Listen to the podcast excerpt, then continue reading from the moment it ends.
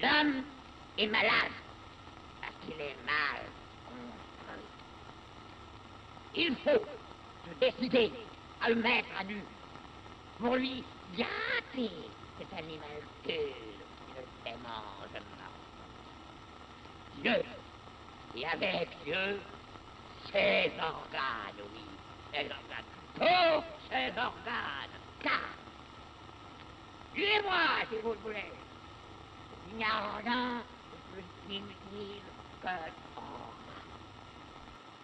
Opa, tá valendo então. Nunca sei como começar esse negócio direito, né? Mas vamos lá. Olha os ranger da cadeira. Bom dia, boa tarde, boa noite, dependendo do horário que você está escutando isso, esse programa de rádio aqui, essa experimentação. Bem-vindas, bem-vindos aí a mais um episódio de Para Acabar com o Juízo, a sua leitura semanal do Anti-Edipo, que nunca sai do primeiro capítulo, né? Apesar de que a gente anda umas duas páginas por dia, o que é bastante coisa, né? contar como ser um grupinho de estudo de 20 e poucos minutos, né? 30 minutos. Então tá bom demais, é só a dose, seu drop, sua pílula de informação esquizoanalítica a toda semana. É... Talvez tenha encomenda para pegar hoje, né? Então talvez o programa seja interrompido e aí garante já uma outra vinheta muito louca aí, né? É, o que mais que eu posso atualizar vocês antes de começar? Estou empolgado, hoje não tem feijão para preparar, mas estou empolgadíssimo para gravar esse programa é, devido, claro, à alegria que é estar aqui com vocês, mas também às altas doses de café que eu tomei. É, estou em, em, fase de correção de, de, de provas, exercício, ah, enfim, hipocrisia, o cara lê esquizoanálise e faz prova. É, é tipo isso. É, mas tá no ritmo meio acelerado aqui, né? Não é final de período, mas é meados de período. Muito doido essa coisa. Um trabalho virtual, me sinto é, Acho que já mencionei aqui, se não já mencionei em outro lugar. Também tenho, tenho falado muito sozinho, né? Tenho falado sozinho nas aulas e tenho falado sozinho aqui. Então, não sei em que lugar que eu falei sozinho sobre essas coisas, mas eu me sinto no, treinando aula, eternamente treinando aula no espelho, assim, que a única pessoa que aparece com a câmera aberta nas aulas, na maior parte das vezes, sou eu mesmo. Então, fica um exercício muito interessante. Aqui o espelho é minha própria imaginação, não consigo ver a mim mesmo falando, mas eu imagino essa voz refletindo em mim mesmo, refletindo em algum lugar, né? refletindo imaginariamente, e posso me escutar, avaliar, para então enunciar coisas sem sentido para vocês e dar prosseguimento à nossa leitura. Enfim, sem mais delongas, né, cara? A gente está num belíssimo, uma belíssima sessão que é da psiquiatria materialista. Eu ouvi ontem o episódio anterior e fiquei assim, poxa, que pena. Queria ter continuado. Então eu vou continuar hoje. Vamos continuar. É, deixa eu botar o despertador aqui. Né? Não quero enrolar ninguém. Não quero falsas promessas. Aqui são 11h24, então vai até 11h44. Simples assim. 20 minutinhos. Vamos lá. Abriu a página, não sei qual. Opa! Abriu a página 39. Cara, tá lá numa quebradinha. Tinha falado do, da dissociação no crepe. Tá falando do da leitura da psiquiatria do século XIX, início do século XX, a respeito do esquizofrênico, do esquizo, né, cara? E aí, primeiro chamou o Clan Rambo, falando que ele estava certo estando errado, mas estava errado estando certo. E depois jogaram o Kreplin, o Bloiler e o Bisvanger, Bisvanger. É, dissociação, autismo e ser no mundo, né? E aí, vamos lá. Eu vou aqui dos três conceitos, tá na metadinha da minha página. Os três conceitos têm em comum reportar o problema da esquizofrenia ao eu, por intermédio da imagem do corpo, último avatar da alma em que se confundem as exigências do espiritualismo e do positivismo. Aqui foi exatamente, com precisão, onde paramos da última vez, última quinta-feira. No entanto, o eu é como papai e mamãe. Ah, agora tá tudo fazendo sentido aqui, ó. E há muito que o esquizo já não acredita nisso. O esquizo não acredita no eu ele está além, atrás, sob, no sentido de embaixo. Alhures, adoro essa palavra, alhures é muito bonito. Acho que usamos pouco alhures. É... Mas não nesses problemas. E ali, onde quer que esteja, há problemas, sofrimentos insuportáveis, misérias insuportáveis. Mas por que querer reconduzi-lo aqui do que já saiu? Recolocá-lo nesses problemas que não são mais os seus, por que zombar da sua verdade que se pensou homenagear suficientemente ao fazer-lhe uma saudação ideal? Isso que é muito bonito, né, bicho? Tipo assim, tem uma afirmação trágica da existência, né? A gente, quando vai tratar com saúde, a gente fica tentando encaixar as pessoas em certos padrões, né, de saúde, principalmente de saúde mental, assim. E a gente se encaixa também, né? Não, é, não vem só de fora, é, isso também se internaliza de uma maneira que parece que uma hora a gente vai achar um ponto onde a vida não vai ter sofrimento, né? Então eles estão falando assim, de uma maneira muito trágica, olha amigo, a vida tem sofrimento, mas são sofrimentos outros, porque você está devolvendo esse problema do eu, o esquizo, né? O esquizo já fugiu dela, já está em outra. E que tem sofrimento sim, tem, um, tem, um, tem uma coisa a se a ver, né, da própria existência. A existência não é mole, não. A existência é bacana, é mágica, é misteriosa, mas cobra também, né? Tem uma coisa difícil, Difícil, difícil. Exatamente o que, o que a favorece na sua legal, legalitude, na sua coisa legal, que é o, o seu mistério, que é a sua incompreensão, da, da, a incompreensão da sua totalidade. Ah, isso é muito maneiro, né? Isso é muito bacana, mas ao mesmo tempo é muitas vezes muito cruel com a gente, né? E a vida tem dessas coisas, é como que a gente afirma essa tragicomidade aí da nossa existência. Dirão que o esquizo não pode mais dizer eu, e que é preciso devolver-lhe essa sagrada função de enunciação. Olha que legal. É o que ele resume ao dizer: me ressabotam. Entre aspas, não mais direi eu, nunca mais o direi, é uma asneira. A cada vez que ouvi-lo, porei no seu lugar a terceira pessoa, se pensar nela. Se isso os diverte, isso nada mudará. Fecha aspas. Fica aí a dúvida, quem foi que escreveu isso, porque eles não disseram. Mas muito bom e se torna dizer eu, isso também não altera nada.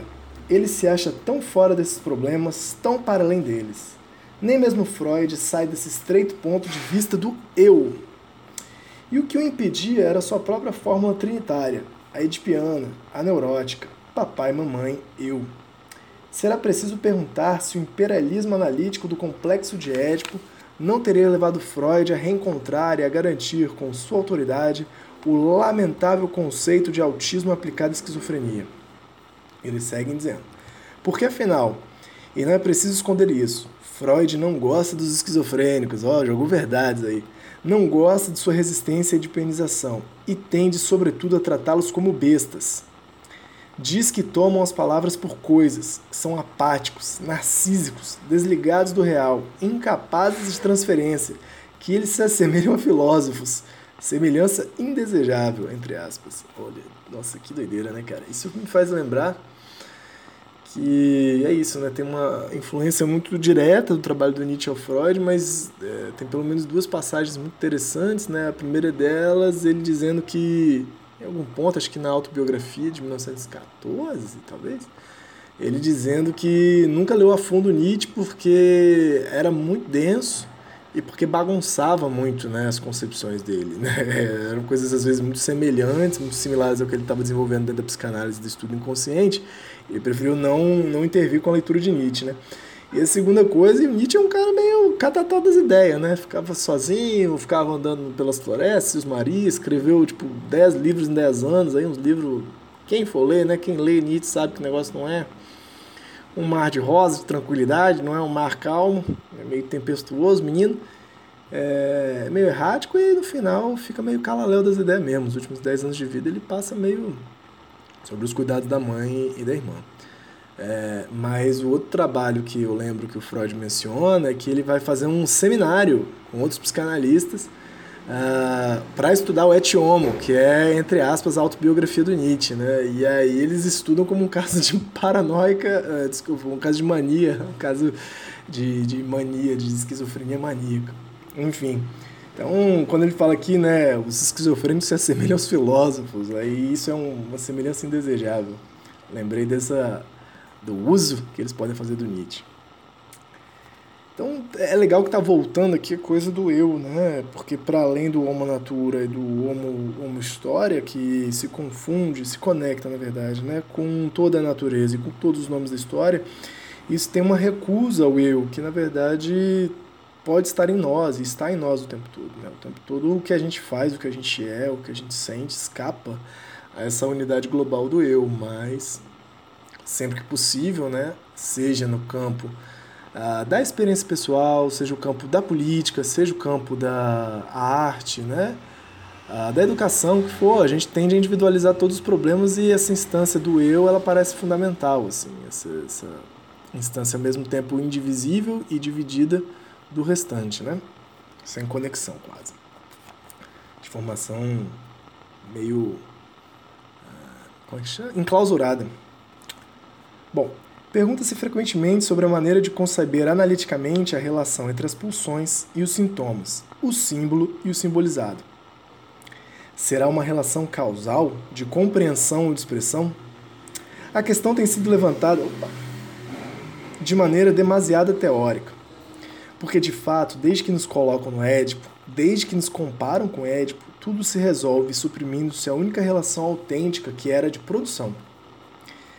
É legal, né? Porque antes vocês estavam lá, tem uma relação causal de causa, né? De compreensão de expressão entre as pulsões e sintomas, o símbolo simbolizado como se houvesse algo interno na gente que a gente simbolizasse, meramente representasse, né? É sempre isso, né? Tipo, representação dos seus instintos, representação dos seus impulsos mais profundos. E pouco se pensa no caráter de produção, de como esses impulsos, que poderiam ser, vamos dizer, no nível infrapessoal do seu corpo, eles são conexões, né? Não está ali à toa, não é? Seu corpo não é uma máquina fechada, tipo um, uma máquina a vapor, uma locomotiva que impulsiona você a fazer algumas coisas e esse impulso ele é expresso pelos seus gestos, pelas suas vontades. Não, a forma como se organiza os seus impulsos, os nossos impulsos, já é num nível infrapessoal, já é abaixo do eu, sob o eu, né? aquém do eu, e já se organiza numa baita conexão muito doida, já é produtivo a forma como a gente se conecta. O que, que, que, te afiniza, quais ambientes, quais lugares, qual parte da natureza, quais pessoas, quais gestos, quais sensações, tudo isso é muito é, toda essa valoração da realidade com o nosso corpo ela é muito aquém do eu, né? A gente escolhe muito pouco sobre isso, mas a gente tenta controlar. É, e ao mesmo tempo a tendência é dizer que isso aí tem uma força que expressa nossos gestos, nosso modo de ser, né? Como se fosse uma representação. Mas até essa forma que a gente expressa o que é o resultado dos nossos impulsos, dos nossos encontros, né? Também é produção. Então é produção e produção. Né? Por mais que tenham naturezas diferentes, você pode dizer que tem naturezas diferentes, ou talvez níveis de expressão diferentes, níveis de organização diferentes, mas é tudo produção. Você não pode ficar na representação de interioridade, né? Porque a representação parece que tem algo no interior que está saindo aos pouquinhos para o exterior, e a gente vai ficar assim: quem é o meu eu verdadeiro? O que você realmente quis dizer com isso? Essas balelas aí que quem está cansado, está cansado disso aí. Então, né, a única relação autêntica que era da produção. A grande descoberta da psicanálise foi a da produção desejante, a da produção do inconsciente. Mas com Édipo, essa descoberta foi logo ocultada por um novo idealismo. Olha que bonito. Substituiu-se o inconsciente como fábrica por um teatro antigo, no sentido de que Édipo é um, uma tragédia antiga. Né? Substituíram-se as unidades de produção inconsciente pela representação. Substituiu-se o inconsciente produtivo por inconsciente que podia tão somente exprimir-se, ou seja, expressar-se, né? O mito, a tragédia, o sonho. Toda vez que se reconduz ao eu, o problema do esquizofrênico só resta, entre aspas, apreciar uma suposta essência ou especificidade do esquizo, seja com amor e piedade, seja para cuspi-la com nojo. Apaixonado esse texto, né? Uma vez como eu dissociado, outra vez como eu cindido, e outra ainda, a mais faceira, como eu que não deixa de ser, que se acha especificamente aí, mas no seu mundo, e que se deixa encontrar por um psiquiatra astuto, um sobre-observador, compreensivo em suma por um fenomenólogo. É, isso aqui eles é, remeteram, né?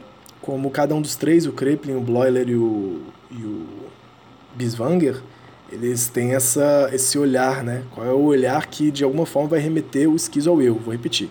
Uma vez como eu dissociado, Kreplin, outra vez como eu cindido, é, Bloiler, e outra ainda a mais faceira, mais malandra, né? Como eu que não deixa de ser, né? Que continua sendo um eu, no seu próprio mundo, um ser aí no mundo, só que o que se altera é o aí no mundo, né? Bem da fenomenologia que estuda a consciência, né? Essa, esse ramo da filosofia que influencia também a psiquiatria e que se deixa encontrar por um psiquiatra astuto, um sobre-observador compreensivo, em suma, por um fenomenólogo. E ainda aqui, recordemos a advertência de Marx. Aí, tá para chá de psiquiatria, os caras jogam um Marxão aí na ideia. Tô em dívida, cara. Eu tô, ontem eu tava num grupo de psicanálise, enfim, mais uma hipocrisia, né? E rolou uma questão do, do Lacan, cara, falando do valor e sentido a partir de Marx, cara. É o mais do valor, né? Da metáfora e da metonímia. As coisas que eu não entendo muito bem, não. Mas opondo valor e sentido, achei isso muito interessante no Lacan. E trazendo a ideia de valor como um valor que foge da nossa produção de valor, né? Foge do eu, por conta do trabalho dentro de Marx.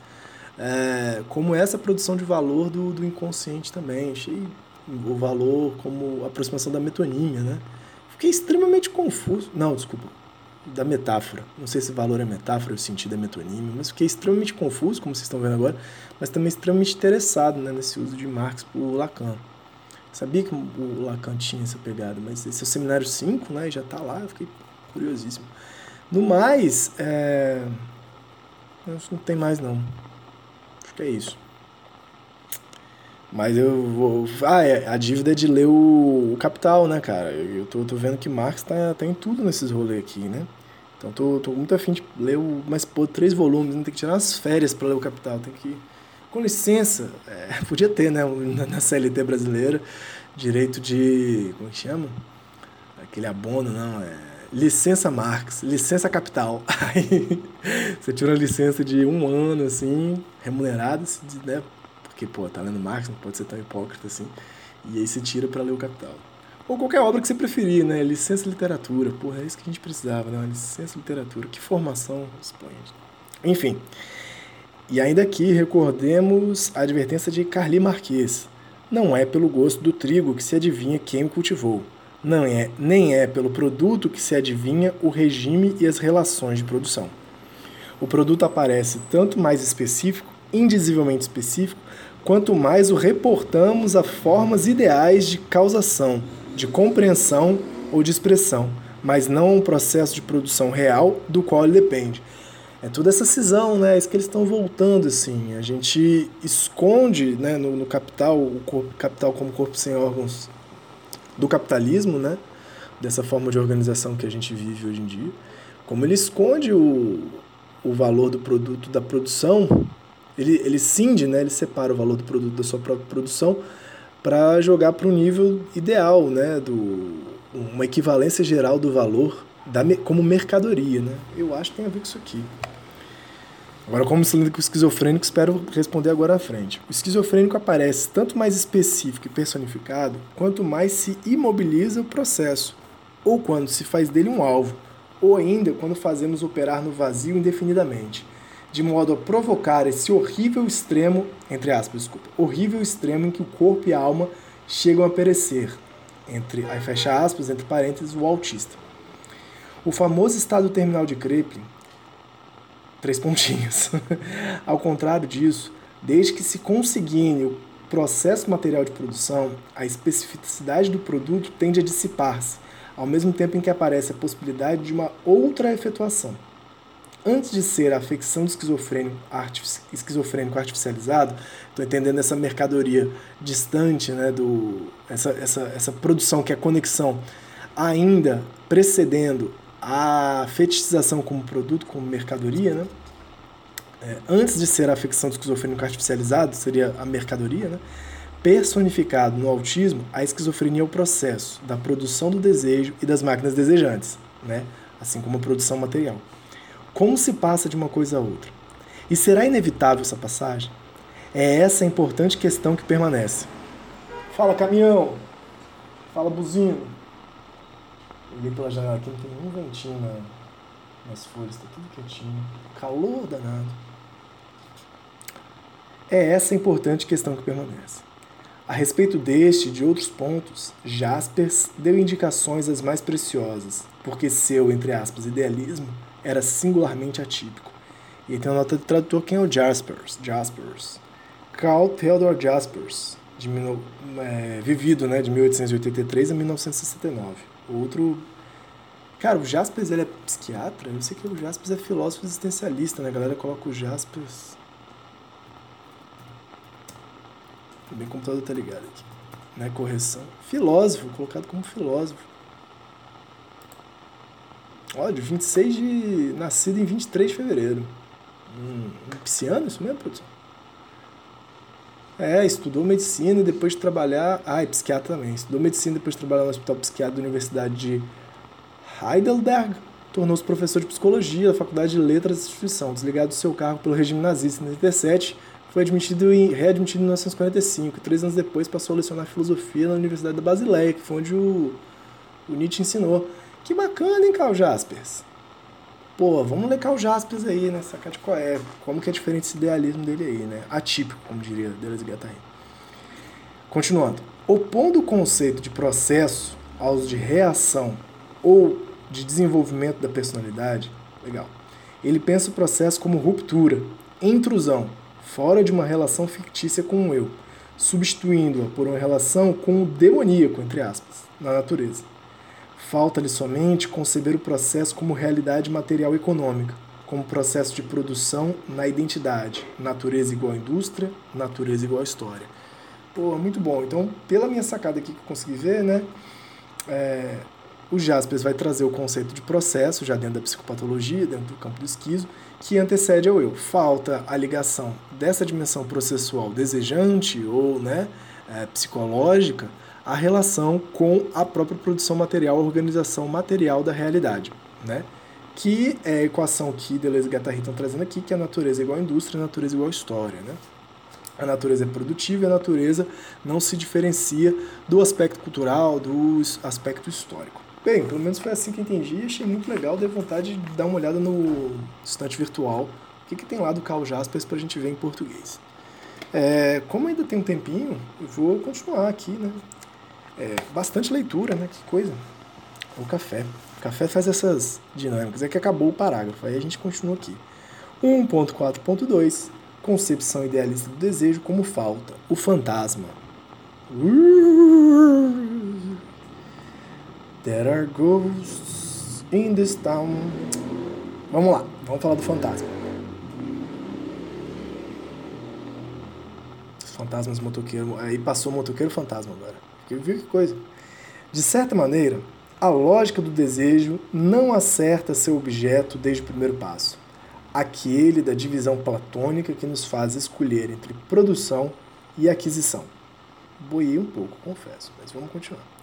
Assim que colocamos o desejo do lado da aquisição, fazemos dele uma concepção idealista, dialética, nihilista, que o determina, em primeiro lugar, como falta, falta do objeto, falta do objeto real. Tá bom, se a gente pensa o desejo como aquisição, né? Deseja-se porque algo falta, você está trazendo essa relação da falta, né? Uma relação dialética de né, falta entre um dos termos, falta de um de uma antítese, né? Sempre um negativo dentro do, do da, da, hipótese, né? Sempre um faltante dentro da hipótese. É... Falta do objeto, falta do objeto real. Opa, tocou aqui, mas eu vou continuar um pouquinho só porque quero saber o que, que vai dar isso aqui.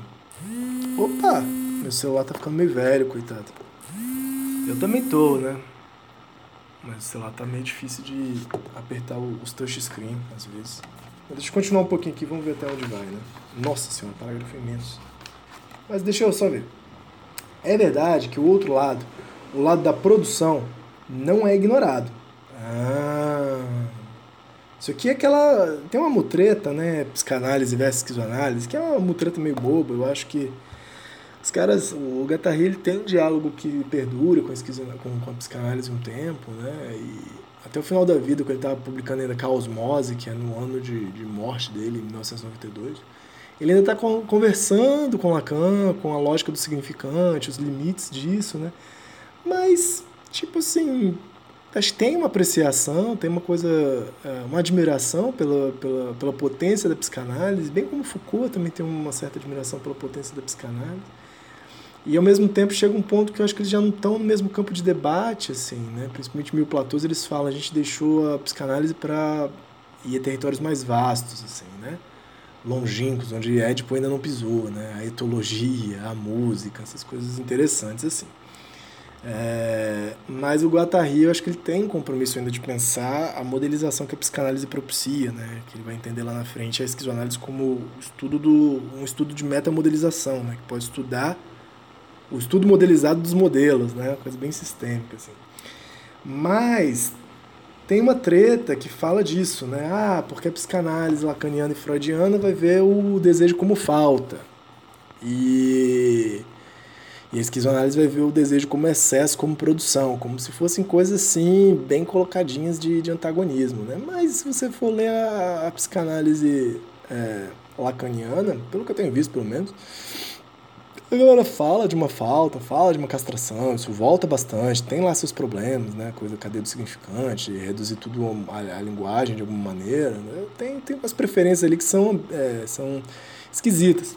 Mas tem, apesar de, de, de ter o desejo calcado por uma certa falta, o que se faz essa falta é produtivo, é produção também. Como você tapa o buraco é produção, sacou? Eles não negam a produção, eles só não colocam em primeiro plano, né? O primeiro plano é faltoso mesmo. E o que cada um vai fazer com essa falta é, é produção. Então não é que esse cara não tem produção, mas é isso que eu estou entendendo isso aqui, né? É verdade que o outro lado, o lado produção, não é ignorado pelo desejo como falta, né? Pelo desejo como aquisição. Mas continuando coube mesmo a Kant, sempre volto Kant, outra coisa que estamos devendo aí, mas o Kant tem bem menos vontade de ler do que Jaspers e o, e o Marx. Fabrício que, que tá lendo Kant aí, hoje já leu. É, coube mesmo a Kant operar uma revolução crítica na teoria do desejo ao defini-lo como a faculdade de ser, a ah, desculpa, entre aspas, a faculdade de ser pelas suas representações, causa da realidade dos objetos dessas representações. Então, ó, Vou repetir a frase do Kant. A faculdade de ser, pelas suas representações, causa da realidade dos objetos dessas representações. Então, tipo assim, causa da realidade dos objetos dessas representações. É uma relação espelhada, né? Já é uma relação de, de distanciamento do sujeito do objeto. Pelo menos assim eu estou entendendo, né? Por isso que tem um, um das Ding aí, né? Uma coisa em si no, no Kant que não pode ser acessada. Então, a representação vira... Desculpa. Cal, ó, a faculdade de ser, o desejo em Kant, né? A faculdade de ser, pelas suas representações, pelo trabalho de representação que se pode fazer do objeto, sempre que a gente vai fazer algo com o objeto, é algo no nível de uma representação, não é o objeto em si, das suas características, categorias, é, vai ser, né? Faculdade de ser, causa da realidade dos objetos dessas representações. Então, as representações são causa da realidade dos objetos dessas próprias representações. Cara, tá muito confuso para mim, talvez já, já queimou uns fusível, né? Mas eu tô entendendo aqui que Kant que coloca essa certa distância representativa. A gente continua na, na próxima semana, porque eu tô perdido mesmo, já deu a hora. Que de hoje? 25 do 3. Mas espero que vocês tenham gostado desse episódio e por favor, me liguem, mandem um telegrama, me acessem lá no, no Twitter, no Instagram, em qualquer rede social. Meu nome é Ian Menezes Oliveira. Se você quiser participar desse programa, tá bom? Se você está ouvindo de outros lugares aí, outros tempos, provavelmente você está, mas de outros lugares, outros lugares também, né? Você não está aqui. Mas liga para cá, fala com a gente e vem participar do programa para ler essas coisas confusas, principalmente se você sabe de Kant aí, né? Vamos trocar uma ideia sobre o kantismo. Ou Marx também, qualquer coisa. Ou qualquer coisa, se você souber jogar bolinha de gude, serve aqui também. Um forte abraço e até a próxima.